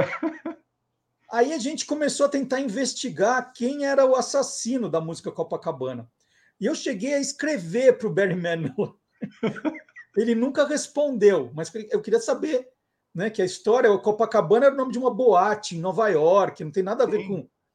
Não, era, e a Lola era uma, uma showgirl, né? Da, da boate não, e tal. Era, tinha a ver com né? Cuba. Eu não lembro agora é. da história toda. É. Mas era, se passava em Cuba, aí tem uma boate em Nova York que chama Copacabana. Eu sei que é e aí eu fiquei com o Barry Manilow na cabeça. E aí eu estava indo naquele ano para Orlando, e aí eu falei assim: ah, deixa eu ver show de quem está passando em Orlando. Senta pra... Barry Manilow, no, lá no estádio, no Orlando, não sei o nome, a casa do Orlando Magic. Uhum. Aí cheguei aqui para todo mundo na família, falei assim, gente, nós vamos no show de, do Barry Manilow. Ninguém acreditou que era verdade. Aí fomos, eu, Maísa, a minha filha Beatriz e o Antônio. O Antônio é pequenininho, a Beatriz também pequena, não é tão pequena, mas um adolescente. Imagina os dois assistindo Barry Manilow. Só hits dos anos 70, né? Por isso, eu queria te dizer que eu adoro o Barry Manilow. Você escolheu bem. Não, eu também, eu também acho muito legal. Gosto de Copacabana, hein? Aliás, quando eu era criança, eu via Copacabana e aquelas coisas de criança de trocar eu não entendia Copacabana, achava que ele falava Capitão Caverna. Olha que loucura, bicho. Capitão... Meu, tinha três, quatro anos. Você imagina que doideira, né? Mas eu gostava muito. E uma outra música dessa mesma época que fez sucesso é a Mandy, que é uma música mais lenta, né? Uma música, né? E foi justamente essa música que foi escolhida para a campanha de Dia dos Namorados da rede de lojas Bunnies em 1989. Só que é evidente que eles não iam usar a versão original do Barry, do Barry Manilow, eles só é, licenciaram a música e uma versão foi feita, foi criada pelo Denis Moses e pelo Ricardo Freire. E quem produziu foi o Nicola Lauleta lá na, na Ecos, que é um estúdio tradicionalíssimo de jingles é, de São Paulo. E essa, essa, assim, a música por si só já tem uma, uma pegada romântica, né? Já é lenta e tal. E a versão que foi feita tinha mais a ver com a a, assim, com o brasileiro. E isso serviu é, é, de moldura para quase que um videoclipe, que é uma história de amor assim que começa com um casal brigando, mas um cara de olho na menina que brigou com o casal. E durante todo o comercial tem várias situações em que ele quase se aproxima da menina e nunca dá certo. Até que no final os dois se cruzam assim numa escadaria e rola um clima. Mas é, assim o que deu assim um, um, acho que um maior peso à, à música, porque inclusive pelo sucesso a própria Ecos fabricava, produzia, né, e distribuía nas lojas Bunnies uma fita cassete com essa música, porque todo mundo queria a música do comercial. Que, aliás, foi cantada pelo Alaor Coutinho. Lembra do Alaor Coutinho? Que infelizmente claro, nos, deixou, nos deixou há pouco tempo. Ele é da banda Sunday, que tocava com o Hélio Costa Manso, não é isso? É, isso, é da banda Sunday e tal. E fazia inúmeras imitações, era um cara de extremo talento, e é ele que está cantando é, essa versão. E quem era jovem, adolescente, ali na virada dos 80 para os 90, certamente se lembra desse comercial, porque muita gente eu converso, oh, aquele comercial marcou e tal, e tinha esse toque romântico mesmo, né? Você lembra desse comercial? Lembro, lembro sim, e, e marcou de verdade. É, é, um comercial muito bonito, né? plasticamente bonito, as situações, você fica torcendo para eles se encontrarem, porque sempre bate na trave, né? Sim. Você tem os nomes dos atores que, que fizeram o comercial? Eu, não, eu, eu, tinha uma vez é, levantado, inclusive a, a, a, moça, uma modelo, acho que chegou a ter uma carreira até mais é, é, longa, né, como modelo, mas eu aqui não tenho, de verdade, Marcelo, não, não tenho aqui na, na mão para te falar. Mas, mas era uma moça que ficou, ela ficou famosa, essa modelo foi famosa durante um tempo. Então, nós vamos tentar, ao longo do programa, tentar descobrir os nomes, e aí, se a gente descobrir, eu aviso no programa ainda hoje. Legal, tá? legal, tá ótimo. Combinado? Vamos ótimo. tentar descobrir. Então, vamos, é, outro dia você tocou um bem legal da Bunnies aqui, que era que era que é, foi uma, um momento de ódio do, do compositor. É, do Francis Monte. É. A história do jingle que ele não conseguiu aprovar, ele com ódio. Eu... É, mas aquele jingle lá tem, foi quase 20 anos antes desse, né? E, e, e era, foi, um, evidentemente, um outro compositor, era o Francis Monteiro, né? Que ele ficou louco com o dono lá, que o dono era um argentino, que não aprovava nada que ele queria, e ele fez um, um jingle. Vale a pena, pessoal, procurar aí no canal aquele programa que é bem engraçado. É isso aí. Então vamos, vamos para o Dia dos Namorados, vamos assistir ao comercial da Bunnies. É um jingle que foi inspirado na música Mandy, né? uma adaptação da música Mandy, que ficou famosa com o Barry Manilow, de 1989. É isso, Fábio? É isso mesmo. Então, até a semana que vem e a gente vai rodar. Se a gente lembrar, descobrir aqui, se alguém tiver o nome dos modelos, manda para a gente, eu falo no programa ainda hoje, tá bom? Um abraço, Legal. Fábio. Até semana um que vem. Feliz Dias Namorados. Bem lembrado. Vamos ver.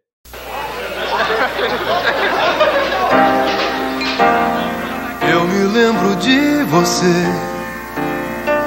mesmo sem te conhecer. Posso te contar qual é o teu nome e até adivinhar o teu pensamento e assim é assim que tem que ser. Nem adianta se esconder. Está no teu olhar, no teu estilo. Pra que tentar mudar se a gente foi feito pra gente se transar, se curtir do jeitinho que tem tudo a ver com a gente gostar e ficar bem juntinho.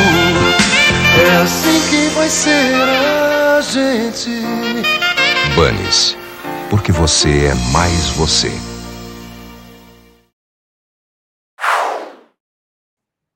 E depois do professor Fábio Dias, agora chegou a hora do Gilmar Lopes. Até o Gilmar Lopes vem com uma história de fake news que tem a ver com namorados, né? Tem a ver com casal. Olha só a que, que ponto chegamos. Vamos lá, Gilmar Lopes.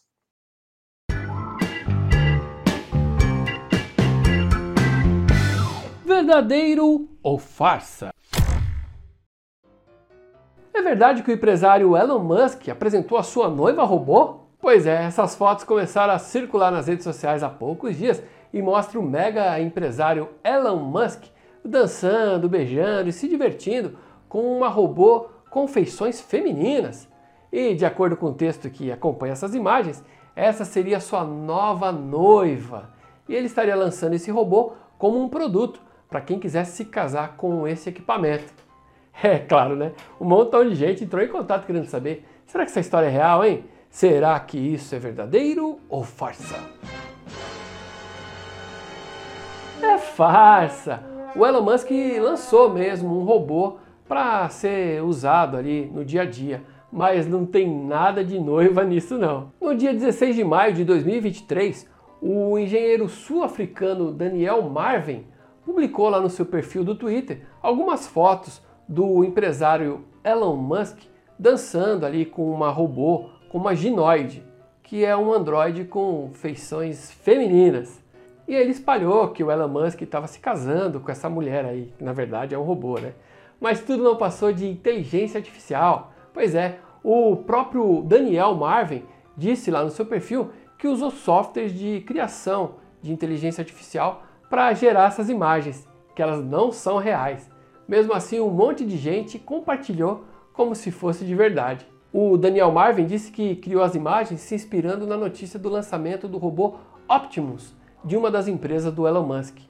Tá aí algumas imagens para você ver. Então, amiguinhos curiosos, essa história afirmando aí que o Elon Musk está noivo de um robô é farsa. Tudo não passou de uma brincadeira feita com softwares de criação de imagens com a ajuda de inteligência artificial. E aí, você quer saber se o que está rolando na internet é verdadeiro ou farsa? Então entra lá no www.e-farsas.com. E olha só, o professor Fábio Dias já mandou o recado aqui, já descobriu os nomes dos dois modelos que aparecem no comercial da Bunnies. Deixa eu ler aqui, ó. Dimitria Cardoso. A Dimitria foi uma modelo muito famosa. Teve uma carreira, me parece, um pouco curta, mas ali no final dos anos 80, começo dos anos 90, a Dimitra estava em todas. Então, ela é a Dimitra Cardoso. Estou é, vendo aqui que agora está atuando é, por trás das câmeras, né, atuando em produtoras, agências de publicidade, agora numa função mais executiva. E a Dimitra completou 50 anos no último dia 1 de abril. E o nome do rapaz, Marcos Gambarini, também um modelo bastante conhecido na época, mas o Marcos faleceu em 2009 aos 42 anos. Então, e essa, essa, esse comercial é icônico, é icônico, entrou para a história da publicidade aí. Então, a Dimitra e o Marcos Gambarini. Muito obrigado, professor Fábio Dias. Sabia que o, o Fábio ia descobrir, ele não ia ficar, não ia deixar isso barato, não. Deixa eu falar também que hoje, atenção quem está acompanhando o programa hoje, sábado 10 de junho, hoje das 15 às 17 horas, eu estarei na Feira do Livro do Estádio do Paquembu, que na verdade é na Praça Charles Miller. Tem uma estrutura muito legal com tendas, são 144 editoras presentes, tem palco para debates, apresentações de autores. Então, hoje, para quem está assistindo no sábado 10 de junho, hoje é sábado 10 de junho, hoje, das 3 às 17, das 15 às 17 horas, eu estarei autografando, ó, autografando todos os livros meus recentes, né? Tem ó, Esquadrão Curioso, Caçadores de Fake News, O Que Nem Maré, isso aqui vai ser de ponta cabeça. Tem o, o Mistério da Figurinha Dourada, outro de ponta cabeça. O Independência ou Zero, na verdade todos estão de ponta cabeça. O Parabéns a Você, o Guia dos Curiosos, edição fora de série, todos esses livros, todos os meus livros estarão lá à sua disposição. Você tem algum que você está querendo? É, vou autografar todos os livros novos, mas você pode levar também os livros que você já tem na sua estante, ou passar lá para a gente fazer uma selfie, né, para te conhecer. Você assiste, quero saber se você assiste o programa no YouTube, no Facebook, ou se ouve no Spotify, no Deezer, para conversar. Então é hoje. E é, é uma feira que a gente chama de feira de rua, né? É, não tem aquela coisa de bilheteria, tem que pagar para entrar na feira. É, não tem isso, não tem. Não tem que pagar nada, a, a entrada é, é grátis. Aí você vai circulando pelas editoras, compra o que você quiser, do autor que você quiser, vai, vai cruzar com muitos autores lá. É, é uma festa linda, é uma festa linda, está na sua segunda edição. O ano passado eu achei fabuloso, e esse ano acho que está melhor ainda. Então, espero você. Apareça. Você tem um, um Guia dos Curiosos na sua estante, leva lá, eu autografo. Se você quiser um dos livros novos, vão estar todos à venda ali. É, vamos tirar uma selfie, venha conhecer a Panda Books, é importante. Aliás, a Panda Books tem uma edição linda de um livro que tem tudo a ver com o Dia dos Namorados. Né? Olha aqui, Dom Casmurro. É uma edição lindíssima é, da coleção Clássicos da Língua Portuguesa, da Panda Books, porque é um livro diferente, que tem muita nota explicativa, muitos comentários da Fátima Mesquita, que eu vou mostrar melhor. É um livro lindo para quem quiser conhecer esse clássico do Machado de Assis, escrito em 1899. Então está lá no estande da Panda Books a coleção completa. Já são 12 volumes e a minha indicação é Dom Casmurro para o Dia dos Namorados também. Se você está assistindo o programa no domingo, na segunda, na terça, na quarta, ufa, já passou. Mas se você quiser um livro autografado, você entra em contato com a Panda Books pelo Instagram, é, pelo WhatsApp, né, falando que você quer um livro autografado, e a editora vai cuidar de me passar o seu livro e eu assinar, autografar para você a hora que você quiser também. Aí não dá para a gente fazer a selfie, mas pelo menos o livro autografado você vai ter. Vamos fechar o programa de hoje, vamos continuar falando de Dia dos Namorados. Nós vamos chamar o professor Marcelo Abud, que ele ficou pesquisando podcasts, e tem, tem umas coisas muito legais, podcasts que falam de diferentes tipos de relacionamentos, que dão dicas para quem não consegue arrumar namorado, tem de tudo, tem de tudo agora nas dicas do Marcelo Abud. Vamos acompanhar.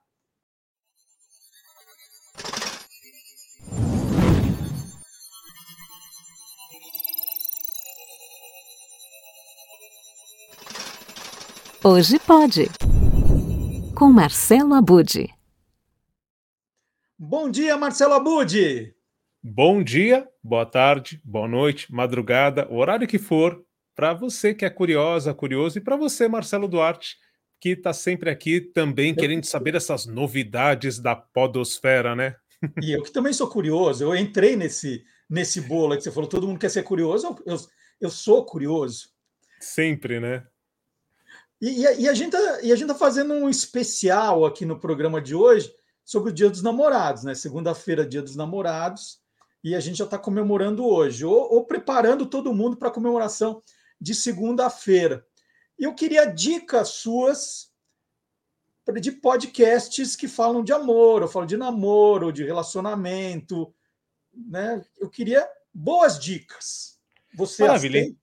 Eu separei para todos os gostos, Marcelo Duarte. Eu separei três que são muito diferentes. Então, o primeiro deles é para alimentar a paixão, para alimentar aquele amor que talvez esteja adormecido.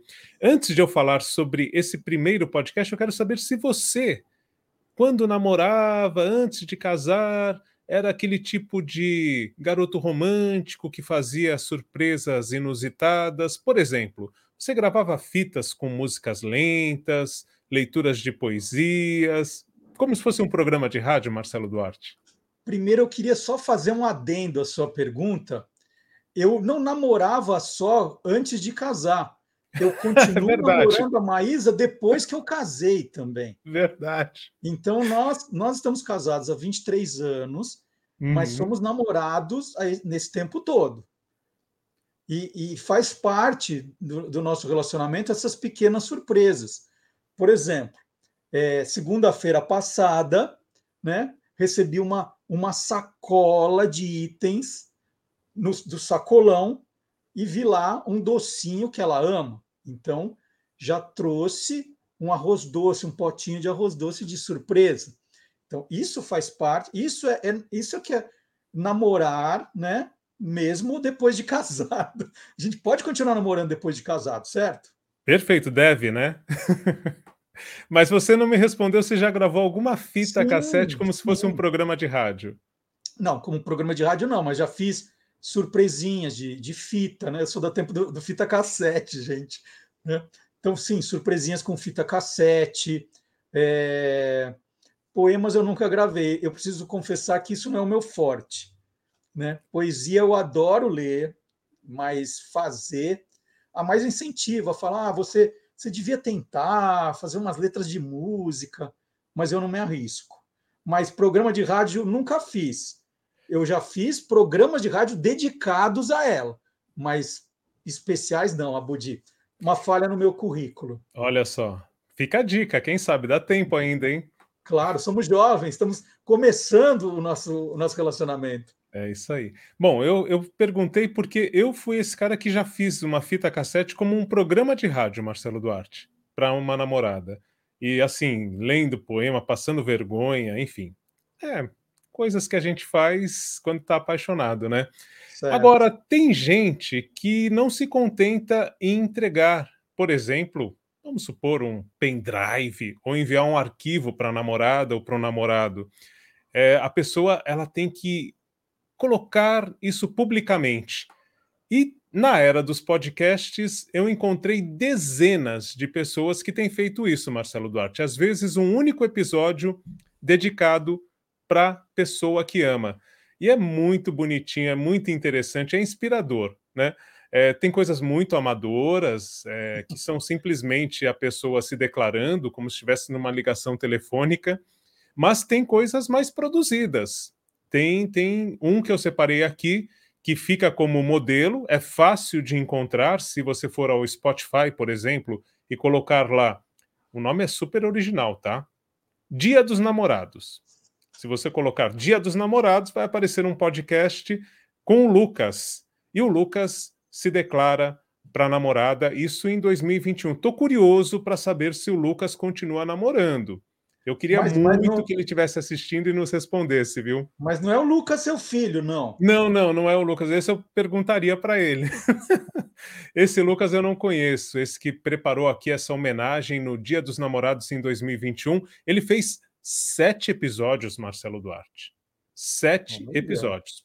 E na descrição do podcast ele diz que é feito exclusivamente para namorada, mas dá as boas-vindas a quem quiser acompanhar. Então a gente vai pegar carona aí. Eu separei um trailer, o comecinho, é, justamente dele apresentando a proposta para a namorada desse podcast. É inspirador. nome? Quem tiver aí precisando de uma é, motivação para namorar, olha o Lucas aí para fazer isso para gente. Qual é o nome da namorada? Então, o nome da namorada ele não fala. Ele fala que é dedicado à namorada. E não, não venha com essa, Marcelo. Já entendi o Lucas! Você acha que ele colocou publicamente para mandar para todas ao mesmo tempo? Eu acho que o Lucas já usou isso muito, hein? Olha. Vamos Bom. lá, vamos. Vamos, Vamos lá. vamos rodar primeiro. vamos rodar então o, o podcast que o Lucas fez para sua namorada. Não, mas tem foto dela. Agora lembrei, agora lembrei. Tem foto Hã? dela e a gente vai ver a Ah, foto, tem foto dela. Na, na chamada agora. Ah, então tá bom. Então vamos rodar. Esse fim de semana vai marcar o nosso primeiro dia dos namorados juntos e eu estou aqui com uma singela gravação de um mini podcast ou, ou um- uma mini playlist de podcast que vai dizer o quanto você significa para mim, que é bastante, muito mesmo. Só uma breve introdução que nenhum dessas, nenhuma dessas gravações vai ter o roteiro, então eu vou falar exatamente o que eu sinto por você, que é o total amor que eu quero sentir por você pela vida toda. E, bom, só para esclarecer uma coisa, eu queria muito fazer uma playlist dos Dias dos Namorados, mas infelizmente não será possível, então eu te convido a fazê-la junto comigo amanhã, para a gente então passar esse Dia dos Namorados com a nossa trilha sonora, ou então usar a nossa playlist do coraçãozinho que a gente tem faz, ó, um tempinho já, né? Mas vamos lá então, começando então essa sequência, essa mini sequência desse episódio aí, desses episódios de podcast. Te amo demais, meu bem. Uma boa viagem para você. Bom, é, a gente precisa. Olha, todo mundo que assistiu e conhece o Lucas, escreva para a gente, para a gente descobrir se de fato ele está namorando, se é com essa menina da foto, se ele vai mudando a foto de vez em quando. Né? A gente precisa descobrir né, é, as reais intenções do Lucas. Né? A gente precisa descobrir.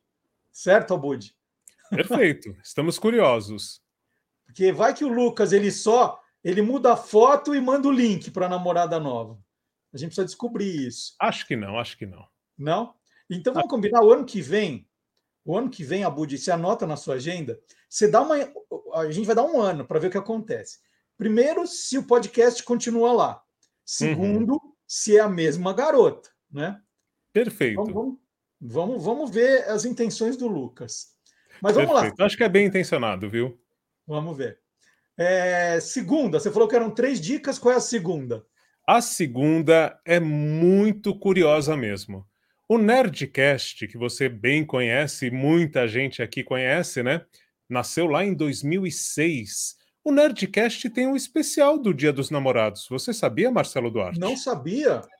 Pois é. Todo ano eles fazem, desde 2009, uma edição especial de Dia dos Namorados.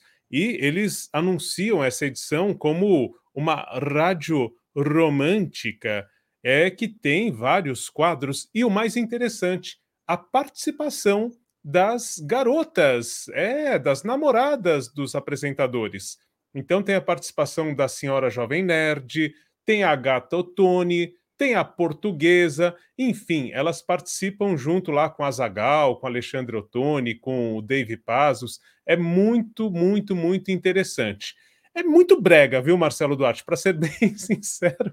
E agora, o curioso, como eu falei que são é, podcasts bem diferentes, esse é um podcast escrachado, é com a cara do Nerdcast. Então eles vão tirando sarro de tudo, deles mesmos, né, dos casais, enfim, e tal. Mas no meio disso tudo tem conselhos amorosos, tem declarações de amor, tem uma espécie de Transilvânia ali, tem a tradução simultânea da música, participação dos ouvintes, aí tem histórias e classificados de amor e contam eles agora no episódio que entrou no ar no comecinho desse mês de junho que um rapaz que participou no ano passado está namorando depois de ter participado do Nerdcast do ano passado, por causa do Nerdcast, hein? Muito interessante. Muito Agora é bom, é bom que todos saibam que, de modo geral, o amor é brega, né? Amor é brega. As músicas que você escolhe, as declarações de amor, é brega e é bonito por causa disso, porque é brega, não é, Abud? É, é, é brega, mas o, o, brega deles é um brega escrachado, tá? Não é um brega é, assim, meloso, tá? tá? E a, abertura já é um charme. Cada edição, desde 2009 até agora, tem uma música romântica internacional diferente na abertura. É aquele estilo love songs mesmo, né? É aquelas músicas que tocavam nos programas românticos, que tocam até hoje, porque todas as rádios populares têm esses programas românticos, né? Então, é, eu separei uma abertura e tem um outro detalhe nessa abertura que é a voz da locução, que é feita pelo Guilherme Briggs, um dos maiores dubladores aí que a gente conhece, né?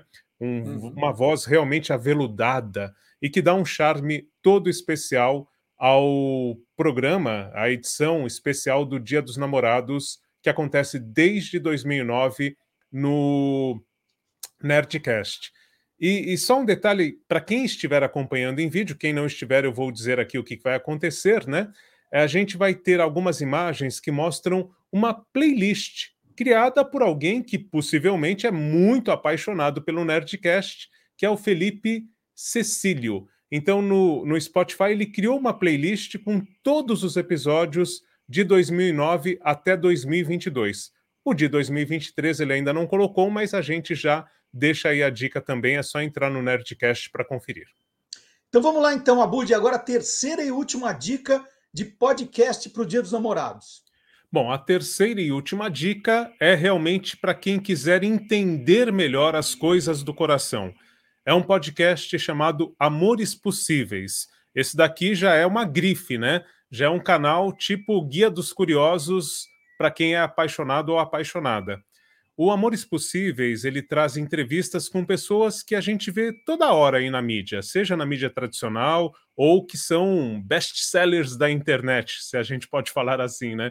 Então tem entrevista com Mário Sérgio Cortella, tem o Christian Dunker, tem a Monja Cohen, a Maria Homem, Viviane Mosé. Então, todas essas pessoas são entrevistadas para falar sobre dilemas das relações atuais, das dificuldades de se manter relações nos dias de hoje com todas as atribulações, tecnologias e assim por diante. Então, é um pouco esse o tom do Amores Possíveis. E tudo isso para apresentar caminhos, alternativas para que se construam envolvimentos amorosos. É, é, um podcast bem sério e, ao mesmo tempo, lógico, descontraído no tom, tudo, mas o assunto é sério aqui. Tá? Ele é apresentado pela Carol Tilkian, que é comunicadora, ela se apresenta como pesquisadora de amor, colunista de relacionamentos e que fundou um canal no YouTube muito, muito badalado chamado Soltos, que há nove meses se tornou definitivamente o Amores Possíveis. Então, o canal que já tinha um certo uma tradição, né, é, se tornou Amores Possíveis e virou a marca da Carol em tudo que ela faz.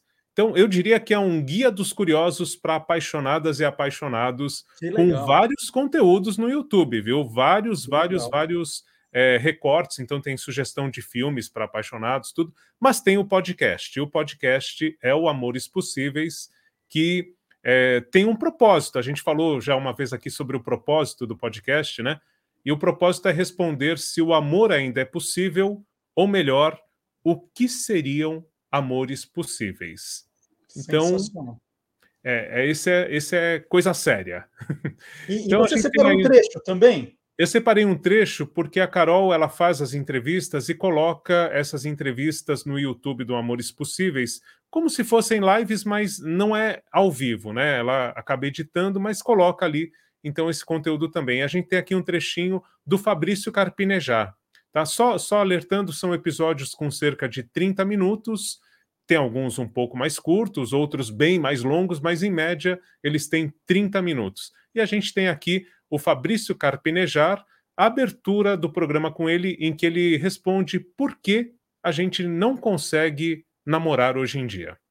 Soltos e soltas, bem-vindos. Hoje é com o coração transbordando de amor que eu trago aqui para o canal. Fabrício Carpinejar, poeta, autor, cronista, jornalista, que inspira muitos de nós com é, palavras lindas. Nossa, eu sou sou fã. Falei para ele antes da gente começar a gravar que eu sou sou muito fã. É, fico muito feliz da gente poder ter esse espaço para fazer o amor acontecer mesmo e reverberar. E hoje eu trouxe o Fabrício para a gente responder uma das perguntas que é trending topics no meu inbox e que eu imagino que no seu também, que é por que, que eu não arranjo um namorado ou uma namorada? Queria tanto e não está rolando. Então, Carpinejar, muito, muito, muito obrigada por estar tá aqui falando de amor e fazendo amor comigo.